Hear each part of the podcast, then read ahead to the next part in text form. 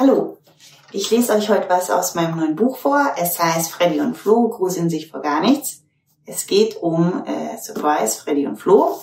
Und ich beginne mal mit Kapitel 4. Poppy verfliegt sich. Ein großer runder Vollmond stand am schwarzen Nachthimmel, als sich Populonia Papadopoulos auf den Heimflug machte.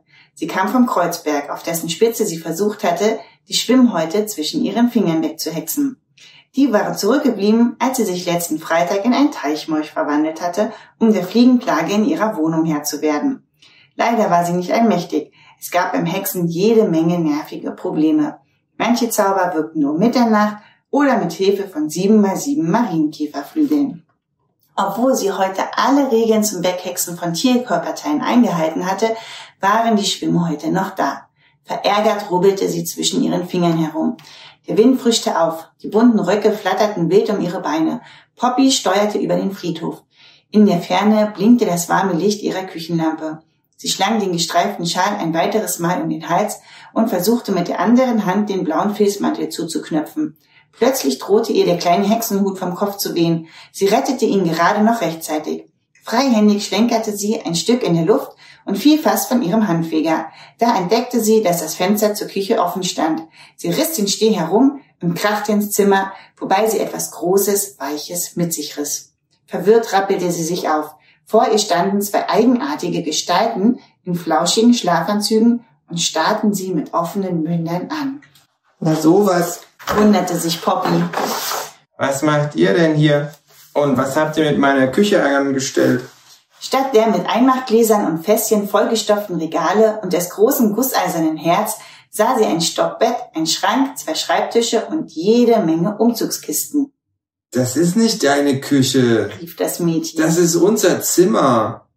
Was machst du denn hier? fragte der Junge. Und wie bist du reingekommen? Das Hexenmädchen runzelte die Stirn. Hm, ich dachte, ich würde das richtige Stockwerk anfliegen. Ist das nicht der zweite Stock? Nein, das ist der dritte, meinte die größere der beiden Gestalten. Was meinst du mit anfliegen? wollte die kleinere wissen und schielte auf ihren Handfeger. Und wer bist du überhaupt? Mein Name ist Popolonia Papadopoulos, aber alle nennen mich Poppy. Und wer seid ihr? Ich bin Freddy und das ist meine große Schwester Flo. Wir sind heute hier eingezogen, weil Ulrike auch ein Zimmer für ihr Büro braucht. Sie ist eine Staatsanwältin. Aha, sagte Poppy und musterte den Zwerg. Na, jedenfalls hat Papa Ulrike bei einer Weihnachtsfeier kennengelernt, wo er mit seiner Band aufgetreten ist. Fuhr Freddy fort. Papa spielt Schlagzeug, er übt auch viel zu Hause. In der alten Wohnung hatten wir deswegen schon jede Menge Ärger mit den Nachbarn. Jedenfalls ist er jedenfalls, jedenfalls in Ulrike verliebt und sie auch in ihn. Und weil Mama bei ihrem neuen Freund Klaus auf dem Hof in Brandenburg wohnt, dachten die beiden wohl, sie könnten auch zusammenziehen. Jetzt sehen wir Mama nur noch in den Ferien und an jedem, eigentlich wollte ich wissen, was ihr seid. Unterbrach ihn Poppy. Ihre Gedanken schweiften immer ab, wenn jemand zu lange redete. Du bist doch recht klein. Von der Größe her wahrscheinlich ein Zwerg. Das Hexenmädchen nahm die zwei genauer in Augenschein. Aber du hast die Nase eines Gnoms und die Haare eines Kobolds. Das passt alles nicht zusammen. Außerdem redest du sehr viel. Bist du vielleicht ein Halbling? Halbling! lachte das Mädchen. Das gefällt mir. Poppy schaute es prüfend an. Bist du sicher, dass sie deine Schwester ist? Sie sieht so blass aus. Ist sie vielleicht eine Untote? Jetzt lachte Freddy. Wir sind Kinder. Ganz normale Kinder. Ihr seid ganz normale Kinder? Erschrocken schlug sich das Hexenmädchen die Hand vor den Mund und trat einen Schritt zurück. Was wird denn das Ganze hier? fragte die Untote. Willst du uns ernsthaft glauben machen, dass du fliegen kannst? Ja, genau, meinte Freddy. Du bist doch irgendwie hier hochgeklettert und durch unser Fenster gesprungen. Warum machst du das? Poppy seufzte. Was hat er sie denn nun wieder angestellt? Waren das hier wirklich Menschenkinder? Potzblitz. Wenn das die anderen wüssten, aus der Geschichte musste sie schleunigst wieder rauskommen. Leider war heute kein guter Tag für einen Vergessenszauber. Der ließ sich ja nur mittwochs unter Wasser sprechen. Upsi, stammelte sie. Da ihr ja ganz normale Kinder seid, wollte ich euch ja natürlich nur einen ja, Streich spielen. Ich bin nur ein verwirrtes kleines Mädchen, das sich im Fenster geirrt hat. Hm. hm. Das klang doch irgendwie unglaubwürdig. Poppy überlegte kurz. Oder nein, ich bin eine Agentin und versuche hier im Haus einen Spion zu überführen. Ich wollte die Geheimunterlagen aus seinem Tresor stehlen. Du willst eine Agentin sein? Freddy legte zweifelnd die Stirn in Falten. Für wen spionierst du denn?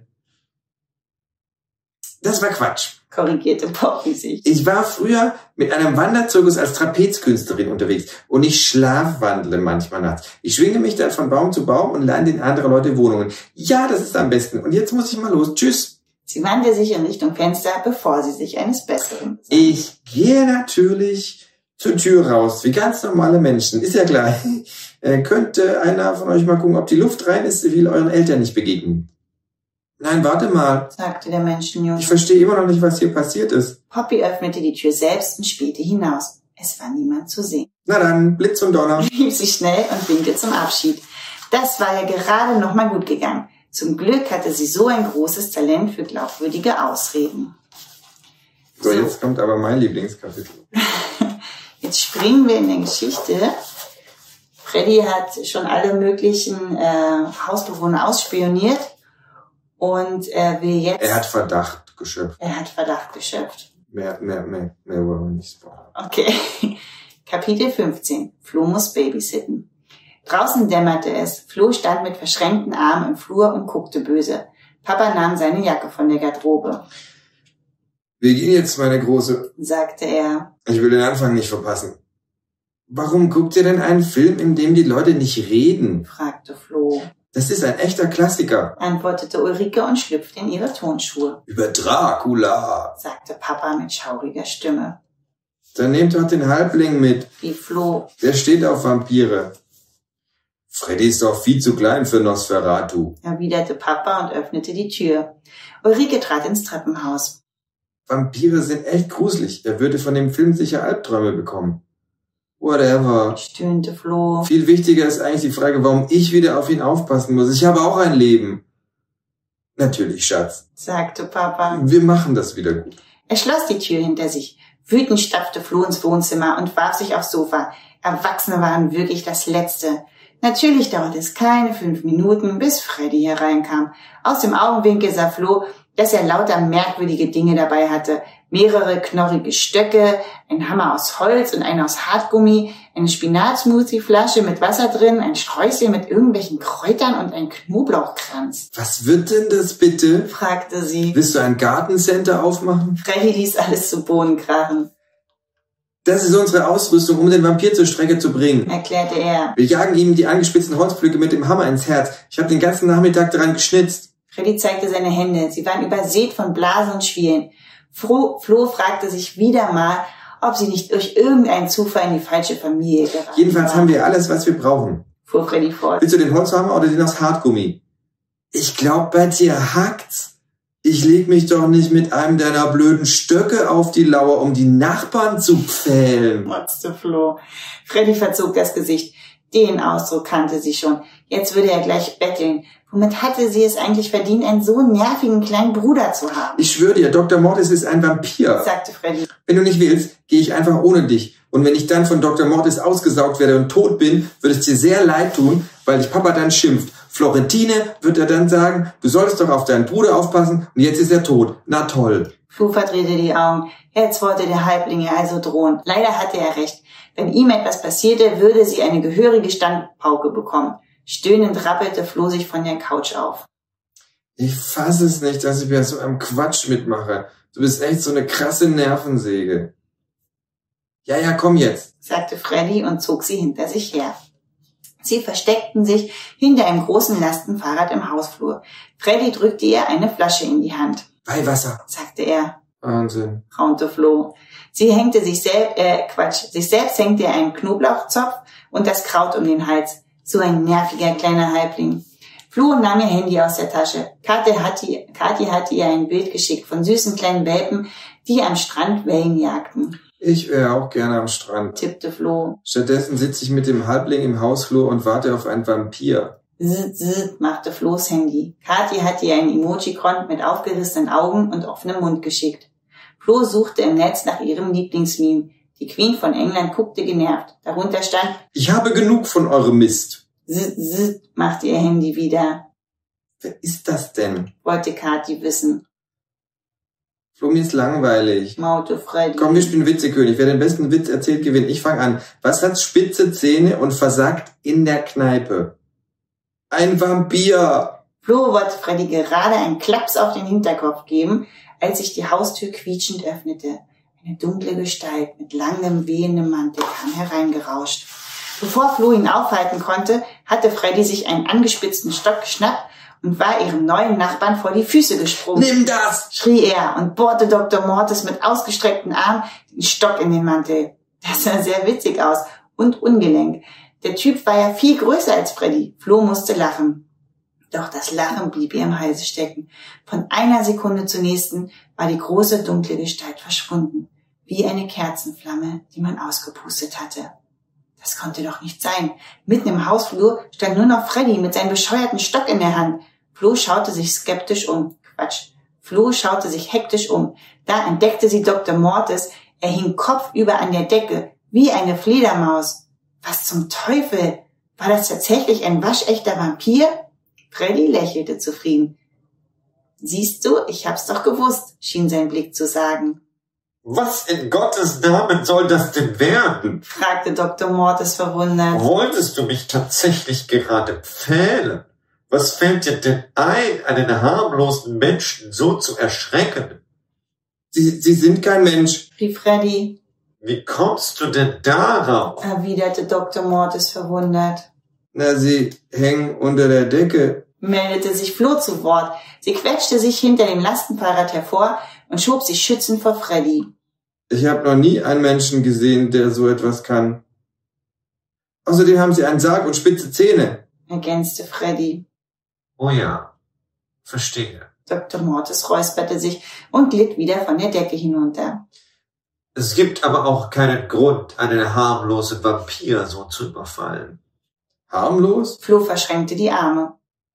Sie haben meinen kleinen Bruder angegriffen in Ihrer Wohnung. Schon drängelte sich Freddy an Flo vorbei und attackierte den Vampir erneut mit dem Stock. Diesmal entwaffnete Dr. Mortis die beiden blitzschnell. Weihwasser, Hämmer und Flöcke verschwanden einfach aus ihren Händen. Die Ärmel von Freddys Kapuzenpullover waren langgezogen und auf dem Rücken miteinander verknotet, Jetzt lasst das mal. Ich tue euch doch gar nichts. sagte Dr. Mortis. Vampire sind gefährlich. Rief Freddy. Sie saugen das Blut von Menschen aus. Wenn wir ihnen nicht zuvorgekommen wären, hätten sie uns zum Abendbrot verspeist. Das war ein Präventivschlag. Mit ruckartigen Bewegungen versuchte er sich aus seinem Pulli zu befreien. Mumm hatte der Halbling ja, dachte Flo. Um Himmels Willen, nein. Regte sich Dr. Mortis auf. Das ist nur ein Vorurteil. Blut trinken wir schon seit Jahrzehnten nicht mehr. Jedenfalls die meisten Vampire. Naja, einige. Ich jedenfalls nicht. Ich würde nie das Blut eines Menschen trinken. Wer weiß, was der für Krankheiten hat. Und das Blut von Tieren trinke ich erst recht nicht. Von Teufel. Habt ihr noch nie von Vogelgrippe oder Schweinepest gehört? Ich bin Vegetarier. Das sind wir auch. Rief Flo. Na, ich jedenfalls. Freddy wird bei Salami-Pizza schwach. Die schmeckt einfach so gut. jammerte Freddy. Du weißt schon, dass viel Wurstessen schädlich für unser Klima ist? Wenn es um Umweltschutz ging, war Flo nicht mehr zu Die bremsen. Tiere pupsen Treibhausgase aus und fördern damit die Erderwärmung. Ja, ja, ich weiß. Unterbrach Freddy sie. Mensch, Flo, wir begegnen hier gerade einem Vampir. Aber sie hat recht. Pflichtete Dr. Mortis ihr bei. Die Pole schmelzen, der Meeresspiegel steigt und verschluckt ganze Länder. Das ist echt schlimm für alle, die da leben. Tiere, Menschen, Gnome, Elfen. Wenn man unsterblich ist, bekommt Nachhaltigkeit eine ganz andere Dimension. Daran habe ich noch gar nicht gedacht. sagte Freddy. Dann gibt es also wirklich ungefährliche Vegetarier-Vampire? Wenn ich dich losbinde, versprichst du mich nicht wieder anzugreifen. fragte Dr. Mortis. Freddy nickte und der Vampir entknotete die Ärmel. Sie setzten sich auf die Stufen im Treppenhaus, Passt auf, Kinder. begann Dr. Mortis. Ich erkläre euch mal, wie es zu diesem ganzen Schlamassel kommen konnte. Dieses Haus hat einem Riesen namens Kurt gehört. Er hatte es als Zufluchtsort für We er hatte es als Zufluchtsort für Wesen aller Art eingerichtet. Als er starb, erbte es Herrn Wiesels Stiftung für einen guten Zweck. Er hat euch hier einziehen lassen, um uns zu vergraulen. Freddy hatte tatsächlich recht. Flo war fassungslos. In diesem Haus wohnen wirklich Spukgestalten, das verraten sie uns einfach so. Ach, ihr seid doch Kinder. winkte Dr. Mortis ab. Euch glaubt ja eh keiner. Das hörte Flo nicht gern. Sie war doch kein Kind mehr. Trotzdem hatte dieser Vampir natürlich recht. Diese Story würde ihm niemand abnehmen. Weiß denn der Wiesel überhaupt, dass ihr nicht ganz normal seid? fragte Freddy, Du bist auch nicht normal. sagte Flo, Der Hausverwalter weiß es nicht. antwortete der Vampir. Jedenfalls hoffe ich das. Er will einfach nur unsere Wohnungen teurer verkaufen oder so. Das ist ja voll gemein. regte sich Freddy auf. Flo nahm ihr Handy aus der Tasche. Diesen Schnappschuss konnte sie sich nicht entgehen lassen. Vampir und Vampirjäger Nervensäge einträchtig nebeneinander auf der Treppe. Ihr zwei, Rief sie, bitte lächeln. Das wird doch nichts. sagte Freddy. Diesmal war es an ihm, mit den Augen zu rollen. Vampire haben kein Spiegelbild und können auch nicht von Kameras aufgenommen werden. Der Halbling hatte schon wieder recht. Flo starrte auf das Bild. Es war nur Freddy und ein leerer Platz neben ihm zu sehen. Flo schaute auf. Da war der Vampir, sie schaute auf das Handy, da war er nicht. Abgefahren. Mach dir nichts draus. Tröstete sie Dr. Mortis. Nach ein paar hundert Jahren gewöhnt man sich daran. So, das war's. Den Rest müsst ihr selber lesen. Freddy und Flo gruseln sich vor gar nichts mit voll schönen Bildern von Astrid Hen. So, jetzt können wir noch. Ah,